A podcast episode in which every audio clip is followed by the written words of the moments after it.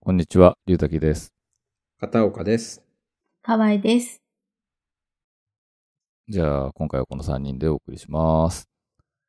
前回というか、1月はアートクラフトの、えー出展者を募集していたという話をしたと思うんですけど、それで応募状況の統計とかを片岡さんがまとめてくれたりしてたんですけど、いやー、本当に今年は、あれですね。えっと、やっぱり、えー昨年とかはちょっとやっぱりコロナの影響とかもあって、そこまで、えー応募総数自体もそこまでだったんです。今年は本当にたくさんの方が応募してくださって、本当にありがたいですね。そうですね。うん。ありがとうございました。で、その統計から、都道府県でね、えっ、と、応募していただいた方の、まあ、都道府県別の、あのー統計なんかが見れたりして、はい。まあ、ちょっと興味深かったな、っていう感じなんですけど、うん。まあ、1は、バババン。まあ、これはもう千葉県なんですけどね。 まあそうですね。千葉県はでい、すね。千葉県。はい。22.9%。ただなんか、皆さんがほ本当に千葉県の人が圧倒的に多いって思ってるのかもしれないですけど、そんなことはないんですよね。うん。まあ、そうですね。今22.9%っていう通り。うん。あ、そんなもんかっていう感じなのかもしれうないです。んうん。まあ、あれですよね、その、この募集の件で言うと、まうあ、んよくじゃないですけど、千葉県の人のみを募集してるとかじゃないのうっんていうふうに言われることもありますけど、そんなことはなくて、全くないですね。全くないですよね。じゃあ、はいあの、全国から募ってる感じなので、はい。まあその際に千葉にゆかりのある方っていうのは、あれですよね。うんえっと。そうですね。はい、それはでもかなり、は8割ぐらいの人が、何らかしらの、あの、関わりを、薄くても関わりを書いてきてくれるんですよ。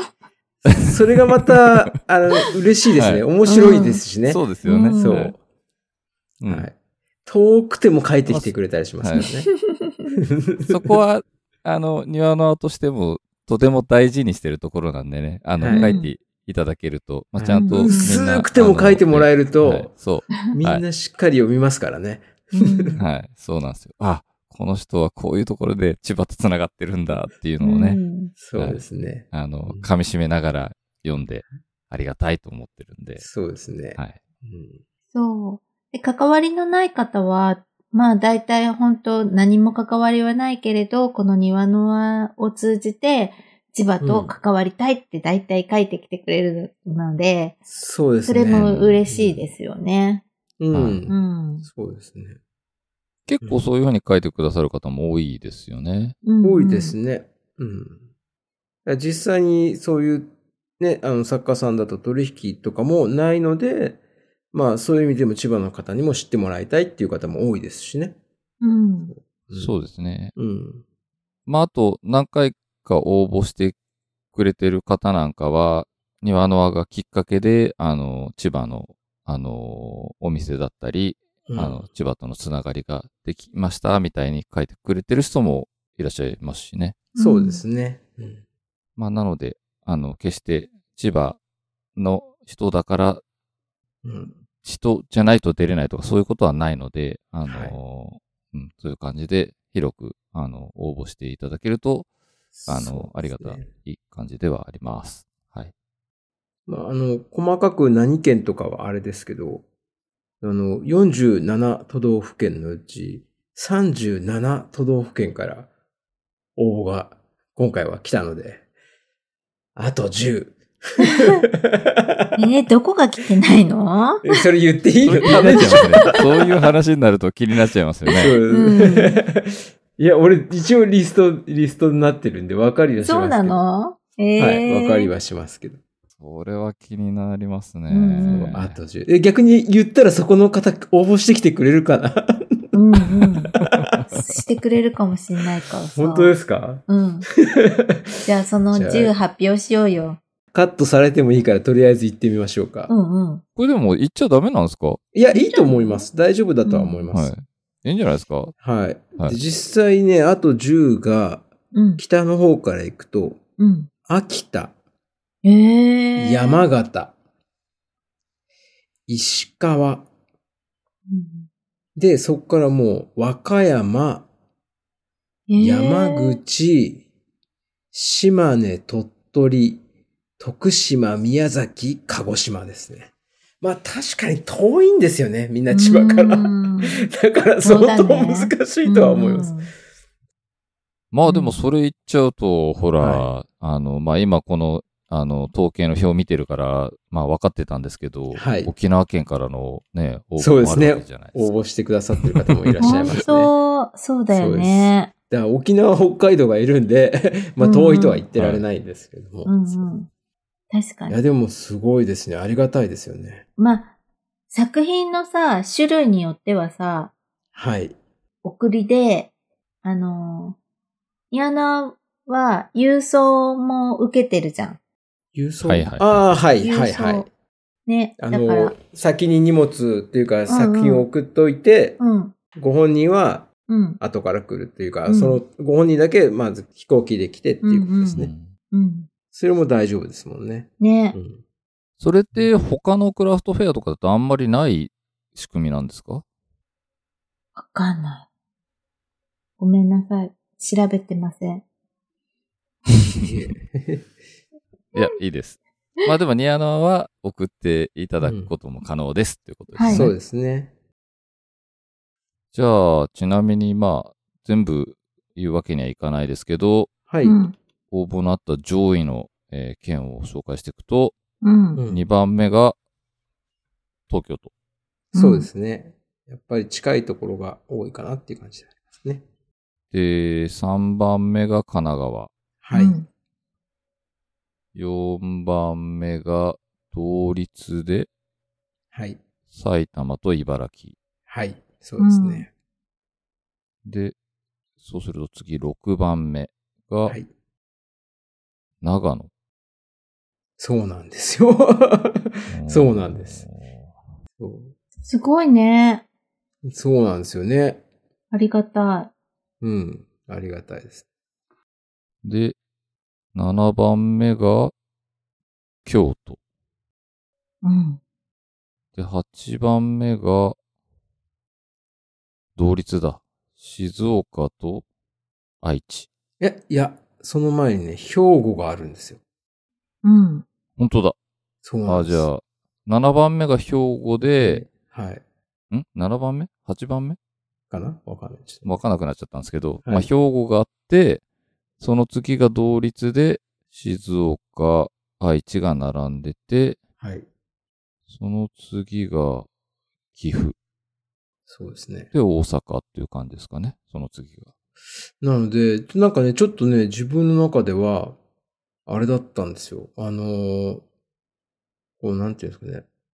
えっと、自分自身が益子の陶器市に行ってるからか、はい。行ってるせいもあって、栃木って、ま、それこそ益子とかあるんで、もうちょっと多いのかなと思ってたら、そうでもないと思って、 おお、そうなんだと思って、ちょっと意外だったりしたんですよね。今多分10個以上いったと思うんで、トップ10に入ってないってことですね。入っそうてそうななんいですよ全然入ってないよね。そう、だから、全然、まあ全然って言ったらあれですけど。なんで、ちょっと、おおと思って。まあ、岐阜とかはね、その、多治見とか、その、陶器の、はい。やっぱりね、あったりすると、う応募ん。産地だしね。そう、うんししてくださる方が、愛知とかもね、常滑だったり、瀬戸だったり、いろいろあるんで、応募してくださる方が多いのかなっていう気がしますけど。だから結構、ああ、千葉がもっと圧倒的に多いかなって自分、もうちょっと多いイメージだったんですけど、ああ、こんなもんなんだなっていうのもあありましたし。うん。そうですね。でも結構あれですよね。千葉に、もともと生まれが千葉で、どこか、うんまあ、例えば茨城にで、うん今は。住んでてっていう方とかも多かったりはするので。うん。まあ、あと距離が近いからっていうのもありますけど、やっぱ東京っていうのもこんなにやっぱ物作ってる方多いんですね。そうですね。うんそうです。ね。 2番目が東京ですもんね。う。ん。そう。あとは気になるのはすごい遠くのその県の方が。実は際い、あれですよね、前回とかでも多分遠くから、本当に九州の方から車で来られる方いらっしゃるじゃないですか。うんうん。いらっしゃいましたもねう。、すごいなっていう、本 当に。はい逆だったらいけるかなって思いますもん。千葉から九州のクラフトフェアに参加するから、ああー、でも旅行だって思っちゃえばいけんのかな。楽しくなっちゃうかもしれないな。 いや、でもすごいなと思って、ありがたいですし、ちょっと、ね、その方が車でまた来るのかなとか思うとちょっとワクワクしちゃいますけどね。まあ、あのー一応千葉に関わりがあるとかっていうのを歌ってるのもあって、親戚の人が住んでるとか、実家があそう千葉ですだねとか、兄弟が住んでるとか、まあなんか、うん。あの、これをき、この機会に、なんていうの家族と会うとか、うん そういう人も結構いるみたい。まあ確かに、ですよね確かにそうですね。うんうん。そうですね。それも聞きますね。だから、とま、どこに泊まってるんですかって聞くと、そういう方もいますよね。うん、うん。そう、うん弟がここにいて、みたいなのとか、そう、うん家族計画の家族を、うん、義理の親がここにいてとか、そういうのはあったりしますね。うんいや、でも、本当に面白いなというか、こんなに37都道府県から来てるっていうのをちょっと、改めて認識するとすごいなと思いますね。うん。野生派したい。47来てほしそうですね。い。そうです。ね。うん。いや、でも嬉しいですね。いや、沖縄と北海道からって、結構ですよね。ねえ。そう。でも北海道からの方、何名か前出てくださってましたよね。そうですね。そうそですね。そうですね。あの、北海道からの方、あれですよね。えっと、益子の陶器市でも北海道から来てる方がいて、ああお話ししたことあるんですけど、なんていうんですか、フェリーで、大洗でしたっけまでうーんうんフェリーが。はいはい。うんうん。来へてへで、そっからレンタカーで来たりとか。え。そうあーちょっといや、フェリーだから車積んできてるのか。積んできうて、んそのまま車で来たりとかへえはいはいはいしてる方。がいらっしゃいましたね。そう。ええー、と思っーてでも、さすがに沖縄はそういう手段ないですよね。沖縄からはどうなんでしょうね。わからないです。飛行機じゃないですかね、やっぱり。うん飛行機以外、船だと何日かかるんですかいあるんですかね、沖縄や、わから。か んないでそのす。車をなんか乗っけて来れるみたいな手段ってあるんですかねあるのかなえーだって沖縄って車走ってんでしょいや、いや、そうなんですけど、うん例えばほら、えっと、ジャンルで言うとほら、例えばアクセサリーだとか、なんていうんですか、ある程度こう、小さくこうまとまるような作品であればいいですけど、そうじゃなかったらなかなか厳しいですよね。うん。車で沖縄からって、フェリーに乗せてどっか鹿児島あたりまで行ってってことですかいやー、大変ですよね。うんいや、でも、出てもらいフたい。ェリーってあるんですか、沖縄って。もう全然知らないんですけど、さすがにやっぱ、飛行機以車外でですかなんとか、はい。で、出る手段ってあるんですかねいや、だからフェリーはあるんじゃないですか多分。ないのかなある、あるような気はしますけどね。まあ、さすがにないってことはないですかね。そう。ただ、乗り継がなきゃいけない気もしますけどね、フェリー。すごいですね。ではも、いそれで来てくれたら、もうその人の、ちょっともう旅行の、 旅行っていうか、あの、来るまでの話をずっと聞きたいですね。 沖縄から車で来たって言ったら絶対話聞きたくなりますよね。どう来たんですか そうですね。いや、もう、本当に。ずっと聞き、聞いてたいと思います。どこ寄って、何食べて、みたいな。ちょっと楽しそうじゃないですか。すすげえなわかんないですよ。意外とお笑いまでフェリーかもしれないですよ。沖縄からあんのかなつって。すごいですよね、でも。うん。うん、えでもこれだけ本当にいろんなところから来てくださると。いや、だから沖縄は極端ですけど、そう、結構そのね、上位にいた県でも、本当うんに兵庫県とかも十分遠いですからね。そうですね。うん。いやー、すごいと思います。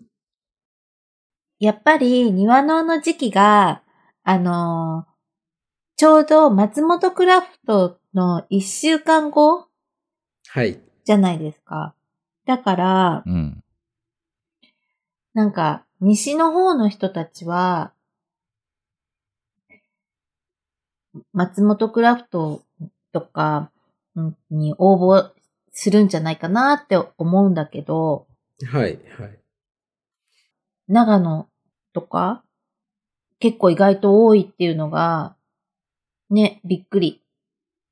うん。あ、長野ですか。うん。そうですね。まあ、当時だけじゃないんで、なんとも言いづらいというか、わかりづらいかもしれないですけど、どうですかね、美穂さん的には産地とかを考えると、うん。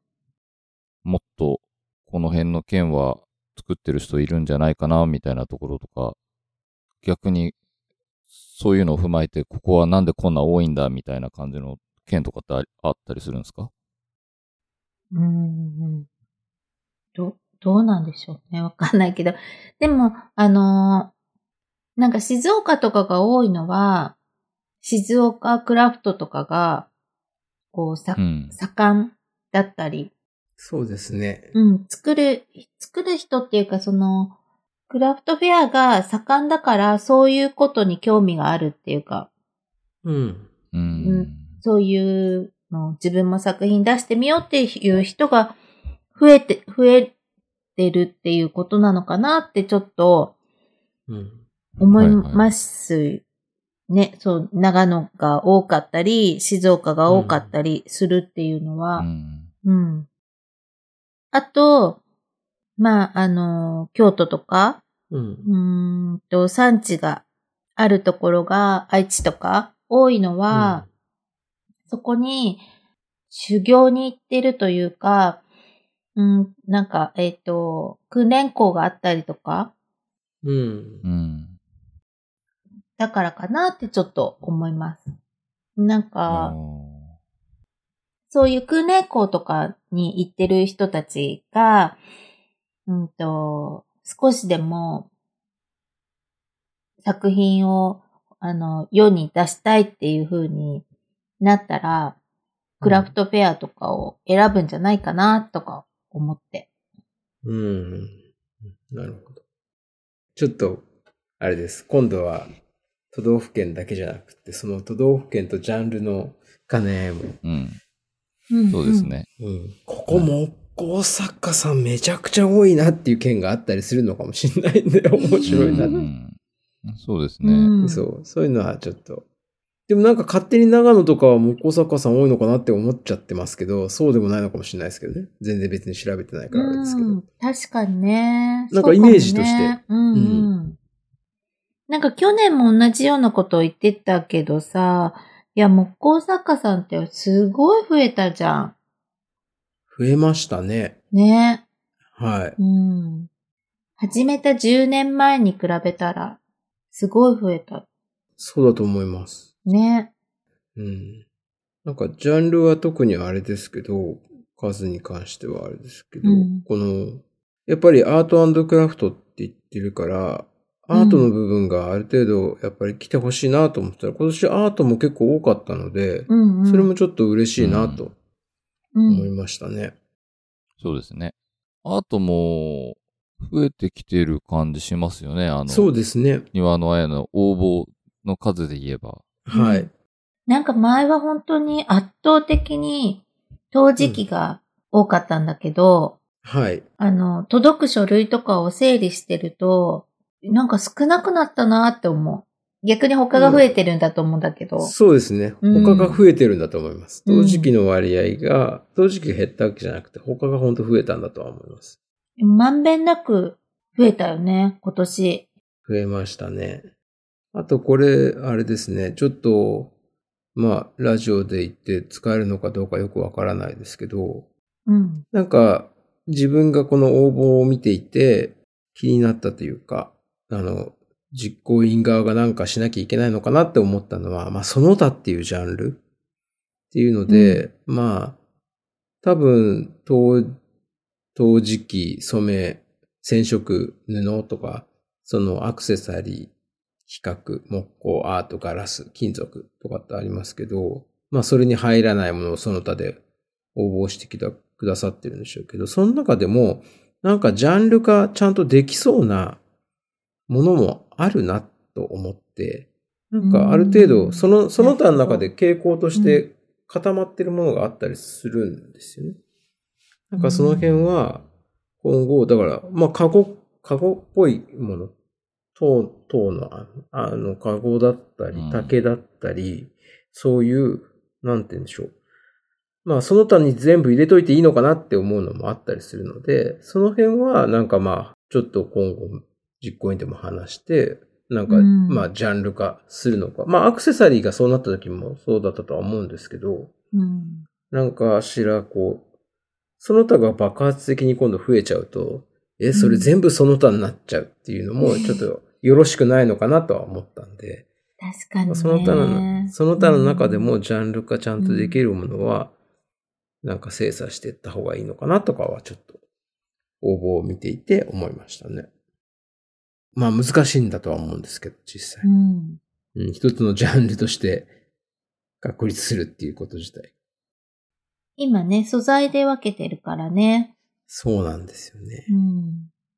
まあでも難しいところで素材、まあそうですね、素材で分けてうん。いるんですけど、まあアクセサリーが唯一素材で分かれていないものっていう感じではあるんですけど。ううんん。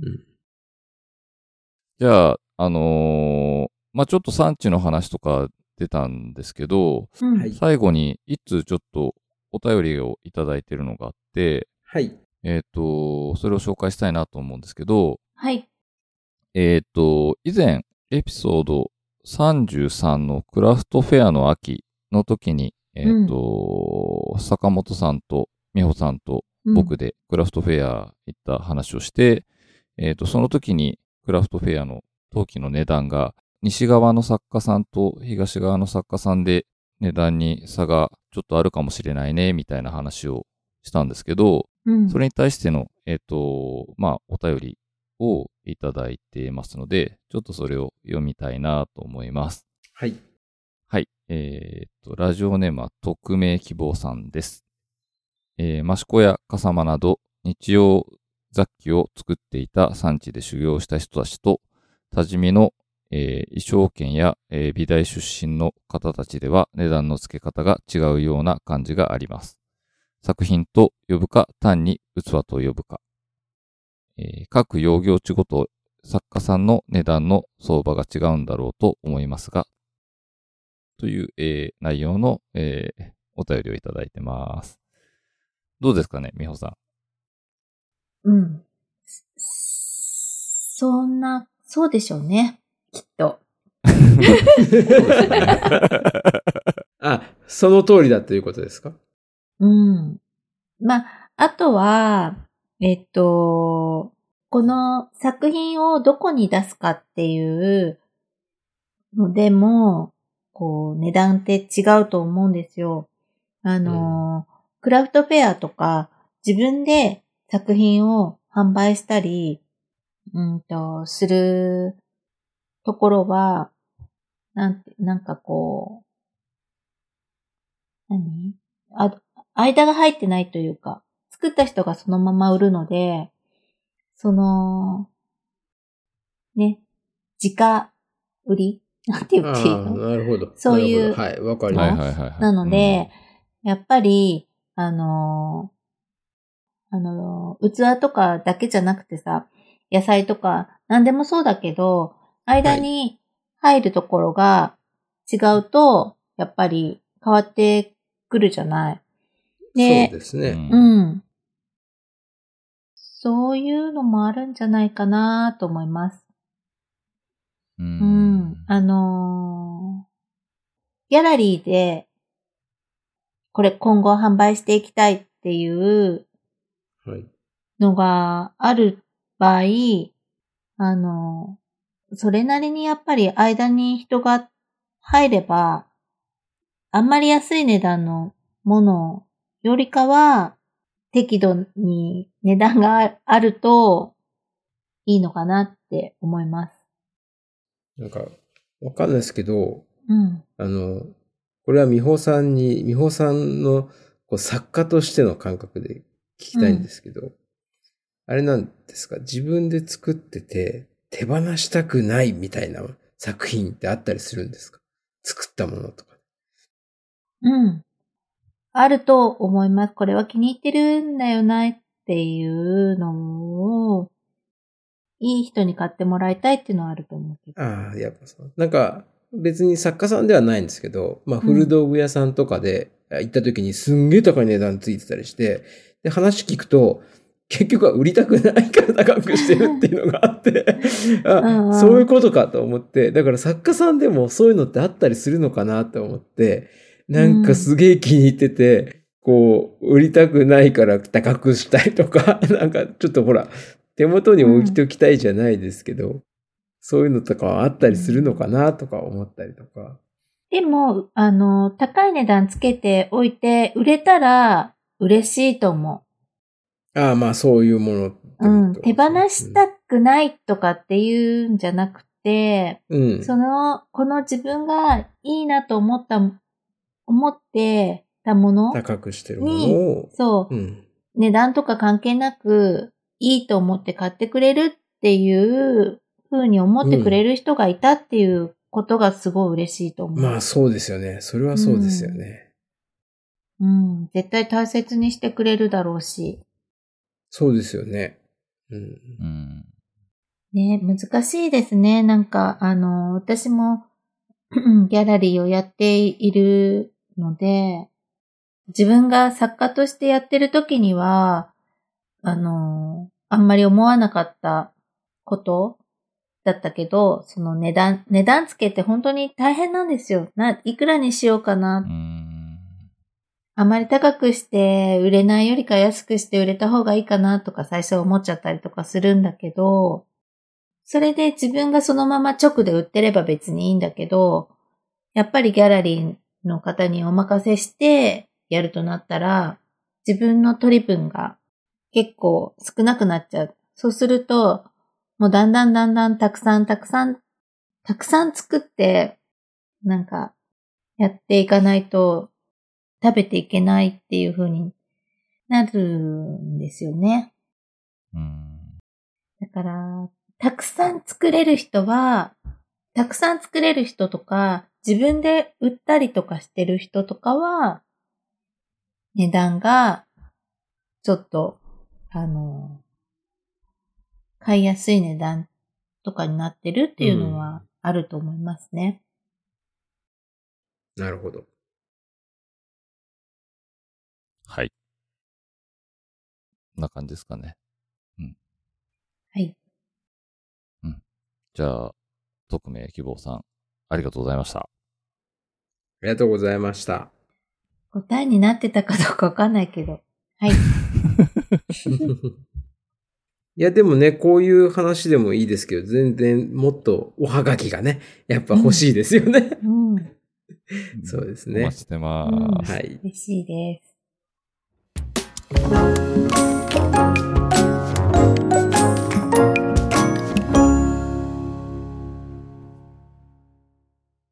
では、今回はこの辺までにしたいと思います。よろしければ番組のご感想をお寄せください。メールや SNS はもちろん、郵送でのおはがきなども大歓迎です。Twitter の場合は、ハッシュタグ、ニワノアラジオをつけてつぶやいてください。それと、過去の開催時に作ったニワノアステッカーがありますので、ご意見、ご感想と一緒に、えー希望の旨をお伝えいただければ差し上げます。こちらは在庫がなくなったら終了となります。また、このポッドキャストは Apple Podcast、Google Podcast、Spotify、 Amazon Podcast などでも聞くことができますので、そちらでフォローなどをしていただければと思います。